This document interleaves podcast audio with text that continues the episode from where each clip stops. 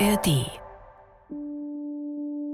Ich bin gespannt, wo der Gegenstand ist. Ich habe ihn noch nicht gesehen. Ich glaube, er verbirgt sich unterm Tisch. Ich greife mal unter den Tisch, genau. Ja. Aha, es ist ein Korb mit einem Geschirrtuch drüber, einem weißen mit blau karierten Geschirrtuch. Es ist relativ schwer. Okay, ich lüfte das Geschirrtuch und sehe eine Mango. Ist es eine Mango? Vielleicht gebe ich dir noch was, was helfen könnte. Ein Messer, um sie jetzt äh, Genau, um ah, mal ein zu Brett. um halbieren. ein, oh mein Gott, ich habe keine Ahnung, wie man eine Mango halbiert. Wirklich nicht. Relativ hart, aber geht. Ich schneide ihn mal so quer. Doch irgendwie weicher auch als gedacht. Weicher als gedacht. Und dann kann ich die ja wahrscheinlich einfach so öffnen. Ah, nee, es ist keine Mango. Es ist eine. Warte, warte, warte. Also von außen grün, innen wird es jetzt zart orange und es hat so Kerne. So graugrüne Kerne mit ein bisschen Schlonze dran. Oh Mann, es ist nicht Passionsfrucht, es ist nicht Mango, es ist. Das gibt's so nicht. Mache ich mir jetzt hier gerade total lächerlich, weil ich diese Frucht nicht erkenne. Oh Mann, das ist ja total peinlich. Wirklich, ich weiß es nicht. Es ist so geil, es würde mir zu 100% auch so gehen. Ich bin so schlecht in Flora und Fauna und ich, ich würde auch komplett auflaufen. Sag's mir. Soll ich? Es ist eine Papaya. Ah, fuck.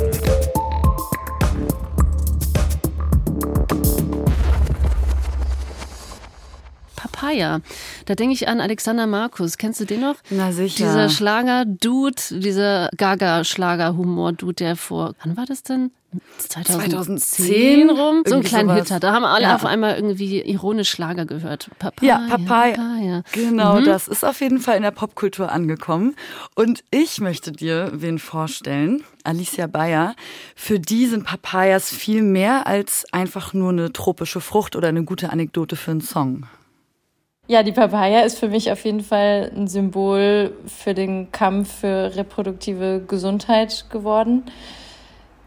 Ich habe die auch in meinem Twitter-Profilbild als Hintergrund und sie taucht auch immer öfter auf. Also viele feministische Gruppen benutzen sie auch als Symbol und das ist so ein sehr empowerndes Symbol für mehr reproduktive Gesundheit und Rechte.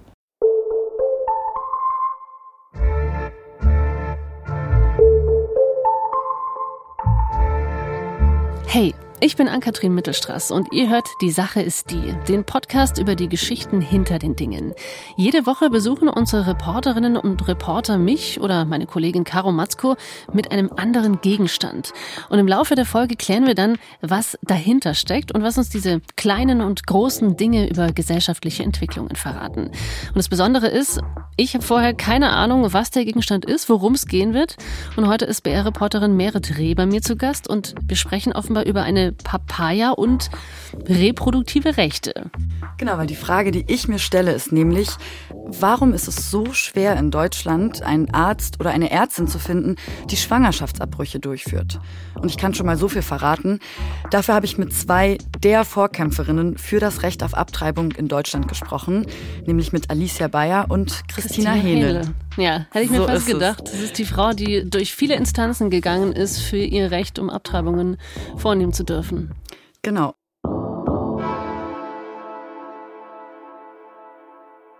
Erstmal schauen wir jetzt aber auf Alicia Bayer. Du hast ja schon gehört, dass sie die Papaya auch in ihrem Twitter-Profil hat. Das habe Ah, ich dir mal mitgebracht. Ihr Profilbild ausgedruckt. Ähm, ah ja, Viva la Papaya steht da in lila auf einer, ja, es ist ein Foto von einer, einer Wand und stilisiert auch eine Papaya. Und man sieht eben diese kleinen, sind es Samen in der Mitte, oder? Papayakerne. Papayakerne, genau, Kerne. Also das ist so das Hintergrundbild auf ihrem Twitter-Account und sie selber sieht ähm, hat so hellbraune Haare, mittellang, sieht sehr freundlich aus auf diesem Foto und ist wahrscheinlich so Mitte, Ende 20, würde ich schätzen jetzt so, vielleicht so 30 irgendwie. Genau, Anfang 30 ist sie auf dem Bild. Und warum ihr die Papayas so wichtig sind, dass sie die sogar ja, in ihrem Twitter-Profil da als Hintergrundbild nimmt, dafür müssen wir zurückgehen ins Jahr 2015. Da ist Alicia noch Mitte 20. Sie studiert Medizin im achten Semester. Und eines Tages, da entdeckt sie so eine Veranstaltung außerhalb von der Uni. Die klingt ganz interessant. Das ist ein Vortrag. Und da geht sie hin.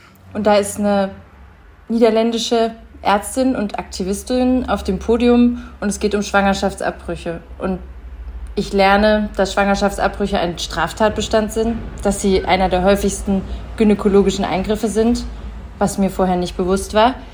Und dass es häufig ein Problem ist, dass Schwangerschaftsabbrüche in der medizinischen Aus- und Weiterbildung ausgeklammert werden.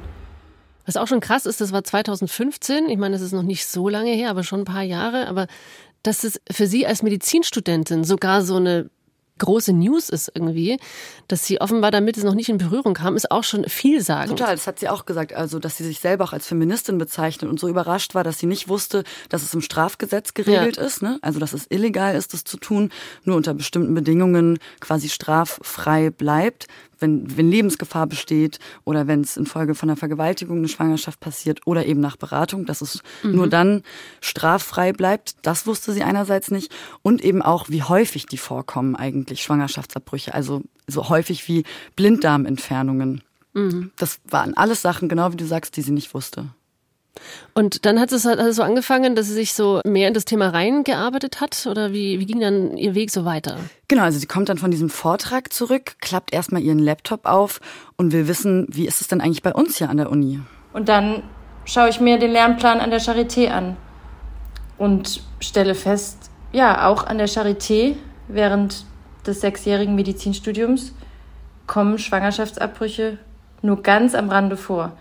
Das wird innerhalb von zehn Minuten abgehandelt. Und das ist alles. Also ich bezeichne mich auch als Feministin, habe mich auch mit dem Thema schon viel beschäftigt und einfach das nochmal so zu hören, auch von einer Medizinstudentin.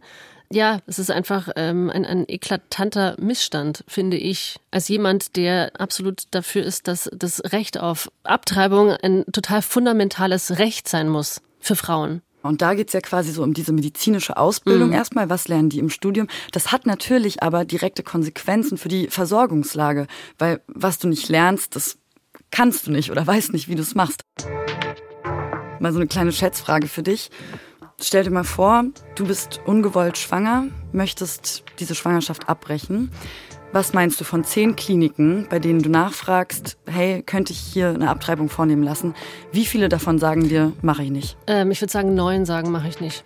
Okay, krass. Es ist ein bisschen weniger. Sind? Es sind ungefähr sieben bis acht Kliniken. Sieben bis acht, ja. Aber hätte ich mir fast gedacht. Es ist wahnsinnig schwer, einen Termin zu kriegen, also überhaupt was zu finden.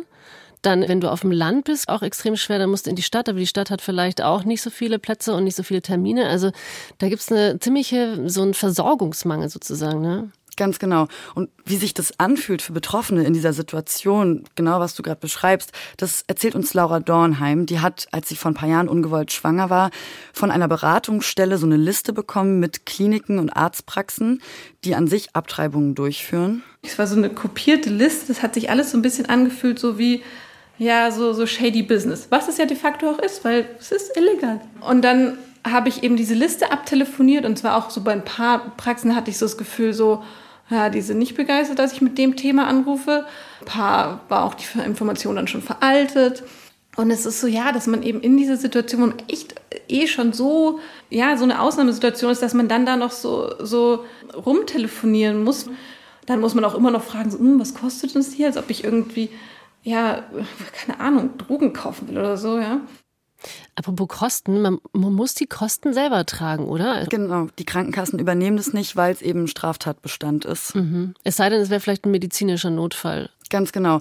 Oder wenn es infolge von einer Vergewaltigung eine Schwangerschaft passiert oder eben du in einer finanziellen Notlage bist, dann kann es da Ausnahmeregelungen geben. Also das ist so, so, so krass an, wie viele Dinge man in so einem Moment denken muss. Also Laura Dornheim hat es ja auch gerade so gesagt, es ist ja ein, ein Ausnahmezustand. Wenn ich mir vorstelle, ungewollt schwanger zu sein, also ich bin jemand, ich möchte eh keine Kinder. Das heißt irgendwie, das ist eine Angst, die mich eigentlich immer schon begleitet. Und natürlich, man weiß irgendwie, man, man kann verhüten und man ist da auch verantwortungsvoll, aber man kann so verantwortungsvoll sein, wie es geht. Es kann trotzdem immer mal was passieren. Total. Und zu dem Verhütungspunkt, tatsächlich ist es auch so, dass um die 40 Prozent aller Schwangerschaften, die ungewollt sind und die abgetrieben werden, dass da verhütet wurde. Mhm. Also auch einfach, es gibt halt kein zu 100 Prozent sicheres Verhütungsmittel. Ja. Von ihrer Erfahrung hat Laura Dornheim im BR-Podcast Eltern ohne Filter erzählt. Das ganze Gespräch verlinken wir euch in den Show Notes.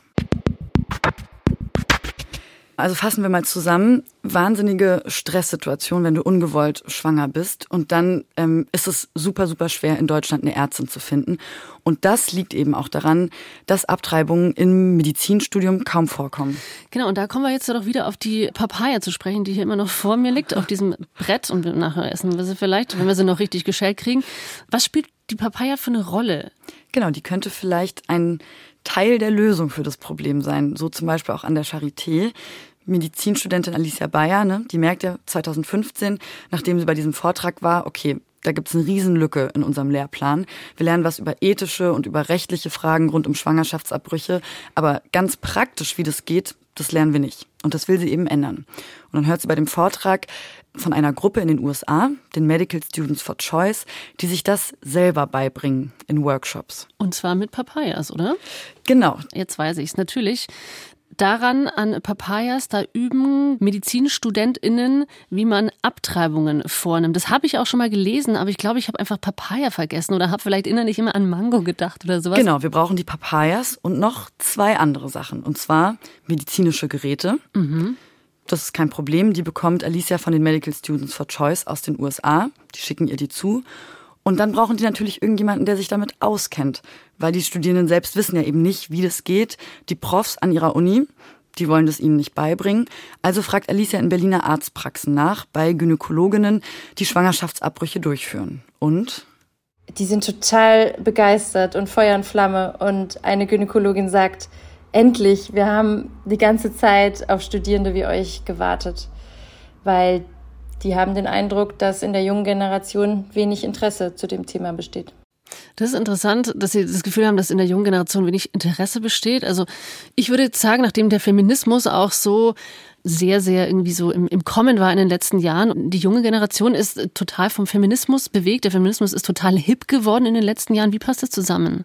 Da passiert schon auch was. Also die interessieren sich dafür, die setzen sich dafür ein, dass sie es irgendwie selber lernen, sich selber beibringen. Aber das dauert halt, dass mhm. die dann quasi aus dem Medizinstudium dann noch Facharzt machen und so weiter, bis sie dann halt wirklich in den Praxen sind und Abtreibungen durchführen könnten. Mhm. Und natürlich irgendwie sind Medizinstudierende da direkt an der Quelle, um irgendwas zu ändern, aber sie müssen auch erstmal so ja, in die Mittel gegeben werden, um sowas zu verändern. Und vielleicht ist ja die Papaya so das Mittel, um da was anzustoßen. Genau, voll. Also es ist nämlich tatsächlich so, und das beobachten die halt mit Sorge, die Gynäkologinnen, mhm. dass seit 2003 sich die Zahl der Einrichtungen, die Schwangerschaftsabbrüche durchführen, fast halbiert hat weil immer mehr zum Beispiel in Rente gehen und eben die Leute nicht nachkommen. Da gibt's ja hier in München den berühmten Abtreibungsarzt. Ich finde es immer blöd, einen Abtreibungsarzt zu nennen, aber das ist halt das, was er macht. Der Herr Stapf ist auch über 70 mittlerweile und sagt auch, er macht halt weiter, weil es gibt zu wenig Ärzte, Ärztinnen, die Abtreibungen durchführen und er sieht es quasi als seine Pflicht, einfach weiterzumachen und er sucht auch schon lange einen Nachfolger, Nachfolgerin, aber er findet, glaube ich, keinen. Ja, also irgendwie voll verständlich dann, dass die Gynäkologinnen in Berlin eben so denken, okay, wow, ja, ja endlich, endlich, wir können unser mhm. Wissen weitergeben. Genau, und dann haben wir quasi die Zutaten beisammen für so einen Workshop. Wir haben das Gerät oder die Geräte. Die Papaya. Wir, wir, wir haben die Papaya und wir haben die Ärztinnen.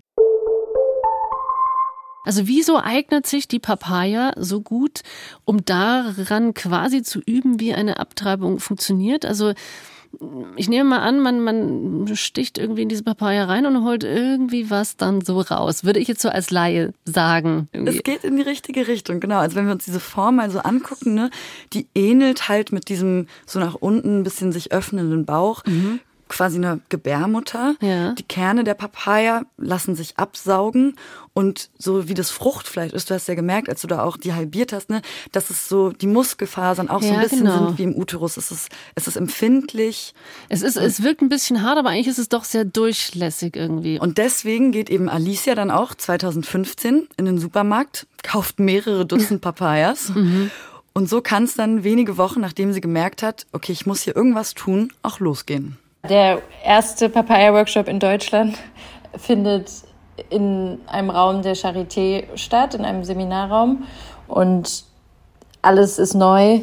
Es, also das Interesse ist erstaunlich groß. Ich bin sehr aufgeregt, weil ich gar nicht äh, weiß, wie das aufgenommen wird, wie viele Studierende kommen. Also damals denke ich noch längst nicht, dass sich das auf andere Universitäten ausweiten wird. Das ist damals noch völlig undenkbar.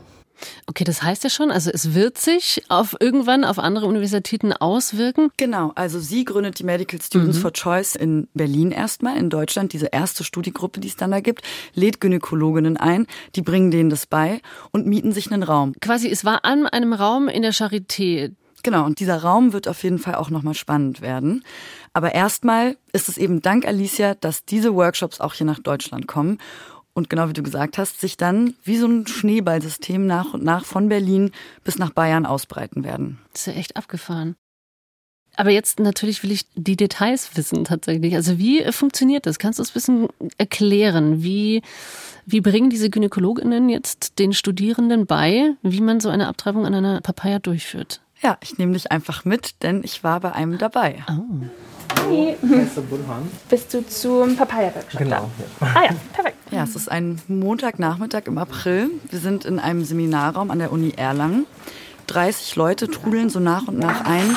Es hatten sich eigentlich doppelt so viele angemeldet, aber mhm. es gab nicht genug Plätze. Und dann sind da so große weiße Tische aufgestellt. An den Wänden hängen so Medizinplakate und eine Medizin-Hochschulgruppe in Erlangen hatte eben von diesen Workshops gehört und sich an Alicia und ihr Team gewandt.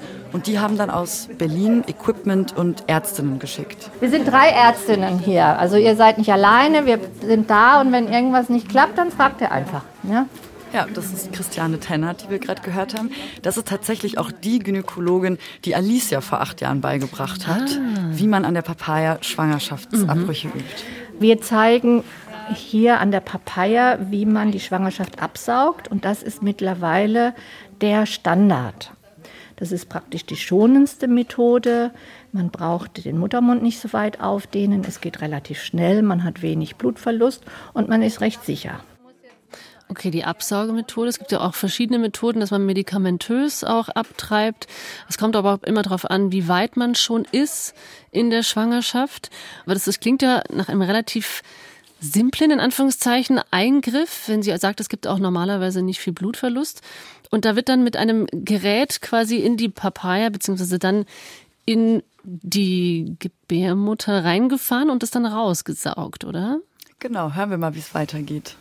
Ihr sucht euch einen Partner, eine Partnerin und äh, eine Papaya, die schön reif sind und dann geht's los. Die setzen sich jetzt in so Zweierteams mhm. an die Tische gegenüber. Der eine hält die Papaya fest, so in seinem Schoß, ja. wie da, wo die Gebärmutter ist. Und die andere ja, bohrt dann mit so einem Metallstift ein Loch in die Papaya als Öffnung. Das bräuchte man in Realität ja. natürlich nicht.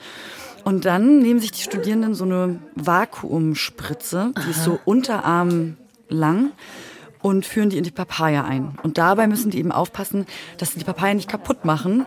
Also man mit der Spritze quasi nicht zu weit reingeht, weil das wäre jetzt eigentlich die Gebärmutter. Mhm. Und wenn ihr dann drin seid, dann fangt ihr an zu drehen. Dreh, dreh, dreh, dreh, dreh. Weil ihr wollt ja Papayakerne absaugen. Ja? Und dann müsst ihr halt immer mal gucken und so leicht hin und her bewegen. Ja? Also nicht mit viel, sondern mit Gefühl. Hm? Und dann saugt ihr Kerne ab und dann merkt ihr irgendwann, jetzt kommt nichts mehr. Und dann ist das Vakuum aufgelöst. Die Kerne werden dann aus dieser Vakuumspritze entweder auf so ein Tuch oder in so eine kleine Silberschale mhm. entleert. Und in echt bei einer Schwangerschaft wären diese Papayakerne dann eben Embryo oder ein Fötus. Mhm. Also ich meine, wir haben jetzt die Papaya hier ja, die vor uns liegt, aufgeschnitten. Also wir haben so zwei Hälften. Das heißt, ich sehe die die Kerne. Wenn du mit dieser Vakuumspritze reingehst, dann siehst du ja nichts. Du versuchst halt diese Kerne rauszubringen bringen. Also ich stelle es mir, auch wenn es wie gesagt ein relativ simpler Eingriff sein sollte, ich stelle es mir doch relativ schwierig vor, so dieses Feingefühl zu haben, das dann so gut rauszusaugen. Also Christiane geht es letztendlich in diesem Workshop darum, diesen Eingriff so ein bisschen zu entmystifizieren und zu zeigen, es ist gar nicht so kompliziert, also dass man damit mal in Berührung kommt. Es ist eigentlich recht unkompliziert, mhm. meint sie. Aber trotzdem ist es jetzt nicht so, dass es bei den Studis sofort klappt. Mhm, noch nicht so erfolgreich. Hast du das Vakuum schon aufgemacht? Hm? Hast du es schon aufgemacht, das Vakuum? So rum. Jetzt. Ah. Ja, super. Hier kommt ja, ja schon hier was. kommt ja schon was. Ich habe vergessen, die Klemme aufzumachen das Vakuum äh, aufzumachen. Und dann kommt nichts. Ne? Das macht Sinn. Aber wie ich da drüben schon gehört habe, nur Fehler, die man macht, die macht man eigentlich nur einmal. Das werden wir nie wieder vergessen. Deswegen sind wir ja hier, genau. Es klingt jetzt so ein bisschen spielerisch da, was aber auch gut ist, weil ich meine, man muss ja auch einfach mal irgendwo anfangen. Und es ist ja super, dass man nicht gleich am Menschen anfängt, sondern an einer Papaya. Und ich glaube schon, dass das so allein, um mal sich das zu trauen, dass das total wichtig ist, um einfach mal so eine gewisse Hemmschwelle auch abzubauen. Ne? Mhm, voll. Ich finde äh, spannend, dass du jetzt auch das Wort spielerisch gesagt hast, ja. weil das auch ein Moment war, den ich kurz hatte, wo ich mich gefragt habe, verharmlost man das vielleicht Darf nicht das sogar sein? fast so ein Mhm. bisschen, ne, das mit so einer Papaya zu üben, weil es geht ja eben eigentlich um eine Abtreibung. Ich Ja. habe eben auch mich gefragt, wie geht's denn den Studierenden dabei? Es ist zwar jetzt nur eine Papaya, also Papayakerne, aber trotzdem ist das etwas anderes. Okay, das ist jetzt kein ähm, Fetus oder so, aber das sind zwei Kerne, aber irgendwie gibt man da jetzt mehr Bedeutung rein.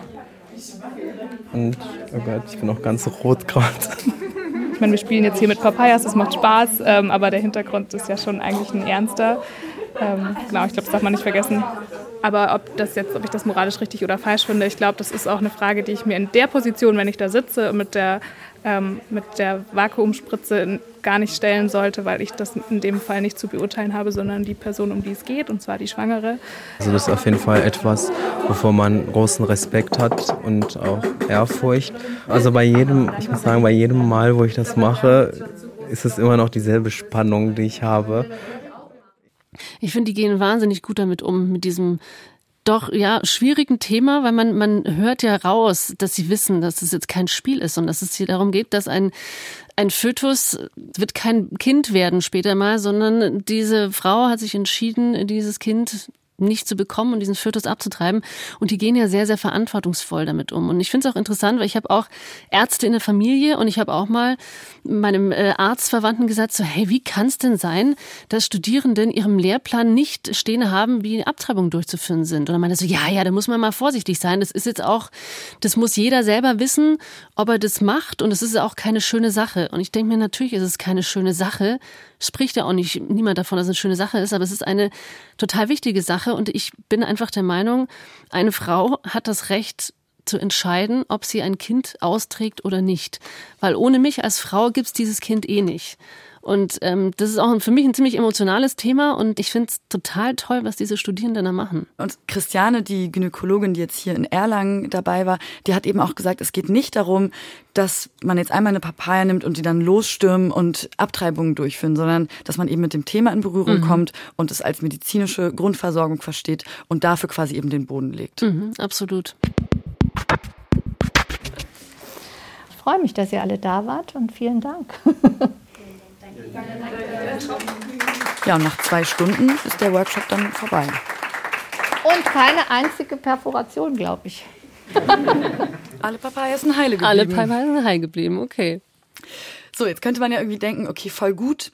Es geht was voran. Mhm. Ne? Es gibt jetzt irgendwie immer mehr von so Papaya-Workshops in Deutschland. Aber was man nicht vergessen darf, die Medizinstudierenden, die organisieren das selbst. Also Ja, die machen das das in ihrer krass. Freizeit, in den offiziellen Lehrplänen. An den Unis, da kommen Abbrüche trotzdem noch kaum vor. Also kein Support, sogar im Gegenteil. Manche Unis stellen sich sogar quer, es gibt Widerstand. Und den hat auch Alicia erlebt. Aber inwiefern? Weil irgendwie Dozenten sagen, das ist einfach rechtlich schwierig oder weil sie sagen, moralisch wollen wir damit nichts zu tun haben? So aus welcher Richtung kommt da die Kritik? Bei ihr ist es so, nach diesem allerersten Papaya-Workshop 2015 organisieren sie und ihre Studiegruppe immer wieder solche Workshops. Das geht ungefähr so zwei Jahre lang.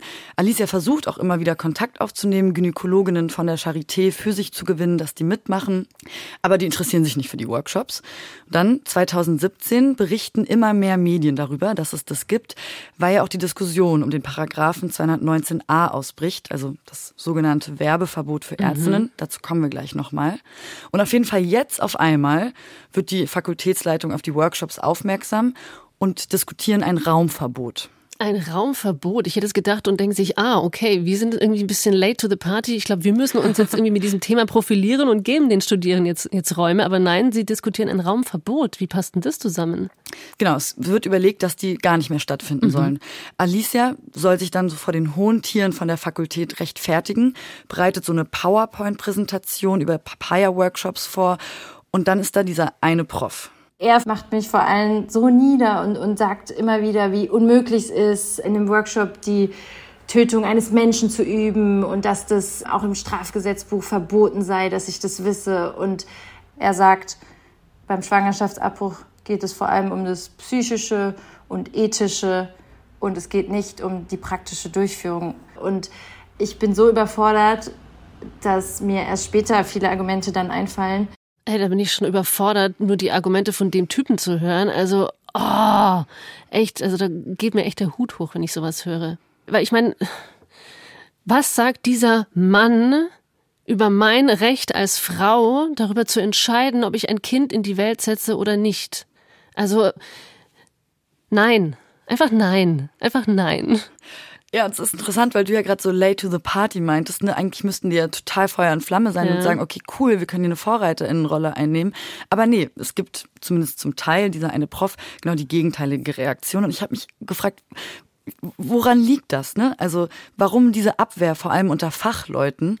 Und deshalb habe ich angerufen bei einer der bekanntesten Ärztinnen, die Schwangerschaftsabbrüche durchführen in Deutschland, bei Christina Hähne bei Christina Hinnel. Genau, Allgemeinmedizinerin aus Gießen. Und du hattest es ja schon gesagt, die ist ja so zum Gesicht quasi mhm. geworden ne, im Kampf für Recht auf Abtreibung. Und sie findet es überhaupt nicht überraschend, dass es immer noch diese Widerstände gibt. Das hat zu lange in Deutschland gewirkt, dieses im, im Strafgesetz verankerte Tabu. Ja. Und, und das verhindert halt, dass überhaupt Ärzte das durchführen und es behindert einfach den Zugang. Und es macht es diesen Abtreibungsgegnern natürlich viel leichter, Menschen, die fachlich mit dem Thema befasst sind, zu tyrannisieren und unter Druck zu setzen. Und was sie ja wollen, ist ja, dass wir aufhören, Abbrüche zu machen. Ja. Also ich war mal bei einem, Vortrag von ihr, wo sie ihr, ihr Buch vorgestellt hat, wo sie ihren ganzen Kampf für das Recht auf Abtreibung irgendwie dokumentiert hat. Also wie Menschen, also Gegner und Gegnerinnen von ihr sie angreifen, ihr das Leben zur Hölle machen und sie immer wieder anzeigen, sodass sie halt durch keine Ahnung wie viele Instanzen gehen musste. Genau, also wie du sagst, Christina Händel war wirklich die Zielscheibe oder mhm. ist eine der Zielscheiben in Deutschland für AbtreibungsgegnerInnen. Sie wird bedroht und beschimpft und auch immer wieder angezeigt von einem Abtreibungsgegner. Und 2017 wurde sie ja dann zu dieser Geldstrafe verurteilt wegen Werbung für Schwangerschaftsabbrüche, womit ja eigentlich gemeint ist, man informiert. Informiert, ja. Informieren, da geht es ja nur darum, zu sagen, ich biete Schwangerschaftsabbrüche an und so führe ich die durch. Wir haben ja gelernt, es gibt verschiedene Möglichkeiten. Möglichkeiten, medikamentös oder so mit Absaugen. Und es ist doch total wichtig. Also das, wir kennen es doch, das ist das große Problem, wenn du als Frau in dieser Notsituation bist und du fängst an zu googeln, dann landest du auf fürchterlichen Seiten, wo dir irgendwie blutige Embryonen präsentieren oder sowas. Und deshalb ist es so wichtig, dass es Fachmenschen gibt, Fachpersonal, Ärztinnen und Ärzte, die einfach informieren, wie sowas vonstatten geht. Deswegen hat die jahrelang dafür gekämpft, mhm. dass 219a, dieses sogenannte Werbeverbot. Werbeverbot für Schwangerschaftsabbrüche abgeschafft wird, was ja dann auch im Juni 2022 passiert ist. Der Bundestag hat diesen Paragraphen abgeschafft und in dem Moment, Christina Henel jahrelang dafür gekämpft, saß sie auch auf der Besuchertribüne.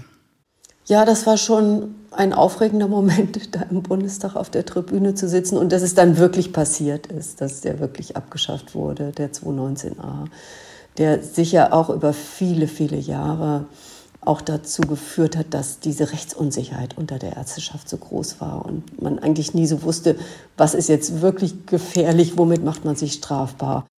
Ich verstehe das auch, was sie sagt mit der Rechtsunsicherheit. Weil ich meine, du willst als Arzt, wir wissen, die Ärzte sind auch überlastet und haben einfach sehr viel Arbeit und da willst du dich nicht auch noch mit solchen Rechtssachen, mit Anzeigen befassen müssen oder rumschlagen müssen. Ich verstehe auch, wenn manche sagen, hey, ich habe auch gar keine Kraft dafür. Und auch zu meiner Anfangsfrage, die ich mir gestellt habe, warum ist es so schwer in Deutschland, eine Ärztin oder einen Arzt zu finden, die Schwangerschaftsabbrüche durchführen? Mhm. Ist das ja auch was, womit man es dann vielleicht sogar verstehen kann, ne? Ja. wenn du überlegst, okay, mit einem Bein stehe ich hier eventuell im Knast, wenn ja. ich irgendwo einen kleinen Fehler mache. Und deswegen war dieses 219a, die Abschaffung von dem Paragraphen, schon historischer und wichtiger Moment. Aber alle Ärztinnen, mit denen ich gesprochen habe, Alicia Bayer, Christina Henel, Christiane Tenhardt, die sagen, das reicht noch nicht. Abbrüche sind nämlich immer noch eine Straftat. Durch 218 werden gelistet nach Mord und Totschlag. Das ist der einzige medizinische Eingriff, der im Strafgesetz geregelt ist. Und deswegen ist Alicia auch bis heute damit beschäftigt. Sie ist jetzt nicht mehr Medizinstudentin, sondern fertig mit dem Studium und arbeitet jetzt als Gynäkologin an einem Berliner Klinikum. Wenn ich jetzt hier aber einen Fehler mache, dann ist es nicht einfach das Berufsrecht, was mir da im Nacken sitzt, sondern es ist halt das Strafrecht. Und im schlimmsten Fall, oder steht ja eben im Strafgesetzbuch auch so drin, droht mir Geld oder sogar eine Gefängnisstrafe. Wenn sowas über deiner Berufsausübung quasi schwebt, wie so ein Damoklesschwert, das ist schon krass. Ähm, woran ich jetzt gerade wieder denke, was ist denn eigentlich damals aus diesem Prof geworden, der ihr das Leben so schwer gemacht hat an der Uni und ihr die Räume verbieten wurde für diese Papaya-Workshops? Dieses Raumverbot, das der Prof ja unbedingt wollte, das kann Alicia verhindern. Die Papaya-Workshops mhm. gehen weiter. Es gibt noch viele erste Male, wie zum Beispiel vor kurzem in Erlangen. Und trotzdem hofft sie, dass es die irgendwann halt einfach gar nicht mehr braucht, weil Unis selber anfangen, die medizinischen Methoden auch und die praktischen Anwendungen in die Lehrpläne aufzunehmen. Also sie meint quasi, die Papaya ist ein Schritt auf diesem langen Weg, aber so auf lange Sicht gibt es für sie eigentlich nur eine Lösung. Also 218 gehört abgeschafft. Der ist jetzt 150 Jahre alt und es ist äh, absolut überholt. Also auch im europäischen Vergleich muss man sagen, dass äh, Schwangerschaftsabbrüche äh, immer noch strafrechtlich reguliert werden. Bin ich total bei ihr. Die Frage ist halt, ähm, wird es passieren? Also Merit, was sind denn so die aktuellen Entwicklungen im Moment? Also gibt es da irgendwelche Aussichten darauf, dass es angegangen wird, das Thema? Ja, also die Ampelkoalition hat im Koalitionsvertrag gesagt, wir wollen uns damit beschäftigen mhm. und haben jetzt, es hatte sich ewig verzögert, aber tatsächlich vor kurzem mit so eine Kommission eingesetzt, die eben prüfen will, ob Abbrüche außerhalb vom Strafrecht geregelt werden können. Und jetzt wollen die sich ein Jahr lang beraten. Also mal gucken, was da nächstes Jahr bei rauskommt. Aber Kommission, was heißt es? Sind da dann nur Politiker, Politikerinnen drin oder auch Fachleute? Da sind Fachleute auch dabei, also Gynäkologinnen, andere Ärztinnen, Juristinnen. Mhm. Gott sei Dank nicht nur. Nicht nur Männer. Das ist schon mal ein Anfang.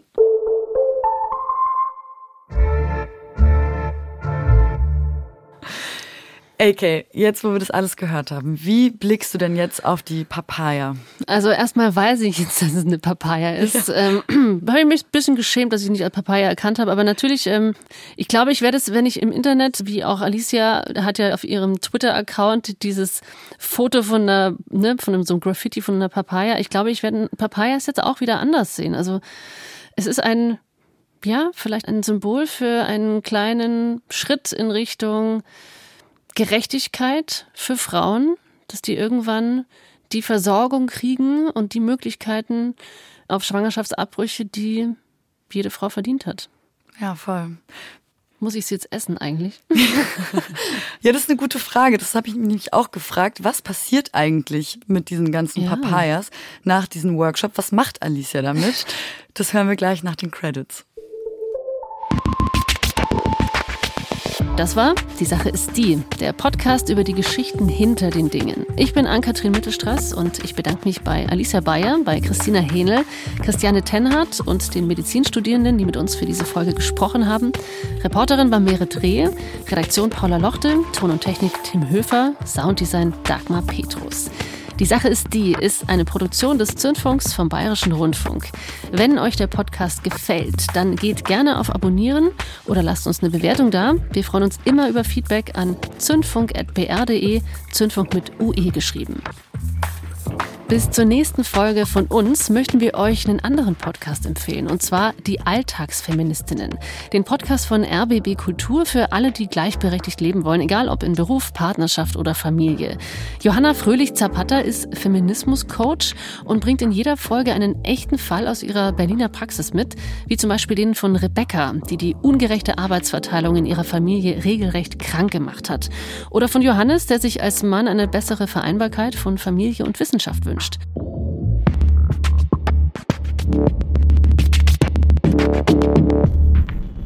So, und jetzt wollten wir noch hören, was Alicia mit den Papayas macht nach den Workshops, Merit. Das habe ich sie gefragt und ich war ein bisschen überrascht.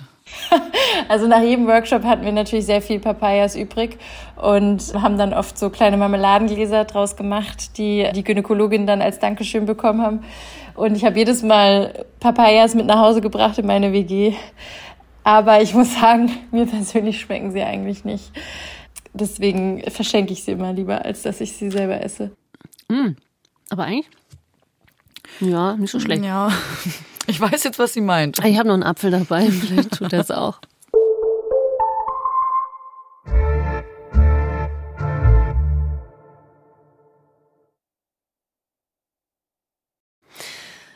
Zu den Nachrichten hört ihr jetzt noch Musik rund ums Thema dieser Folge. Nach den Nachrichten geht's dann weiter mit dem Nachtmix der Stunde für anspruchsvolle Popmusik. Und damit sage ich Danke und Tschüss, bis zum nächsten Mal.